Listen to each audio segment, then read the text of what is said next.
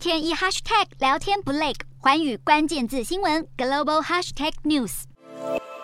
橘色烈焰熊熊燃烧，在大西洋另一端的美国，野火也烧不尽，已经烧毁德州数千英亩土地。美国从南部的德州到东北部的马萨诸塞州都出现危险高温，目前有十三个州爆发八十五起野火，烧毁超过三百万英亩土地，超过一点二亿美国人收到极度高温警告。美国国家气象局表示，未来几天美国有二十个州可能会出现破纪录高温。在飙出高温后，美国最大的胡佛水坝还有变压器爆炸，冒出浓浓黑烟。亚利桑那州则是有送货员因为太热，在运送货物时不知倒地，医师也提醒一定要多多补充水分。德州已经连续二十四天温度都飙破摄氏三十七度，影响到当地的基础建设，水管破裂，事故频传。科学家表示，气候变迁让极端气候越来越常出现，强度也增强。外媒披露，美国总统拜登正在考虑最快在本周宣布进入气候紧急状态，这能让美国政府加快脚步，降低温室气体排放量，以及推动再生能源。联合国也再次强调，对抗气候危机已经刻不容缓。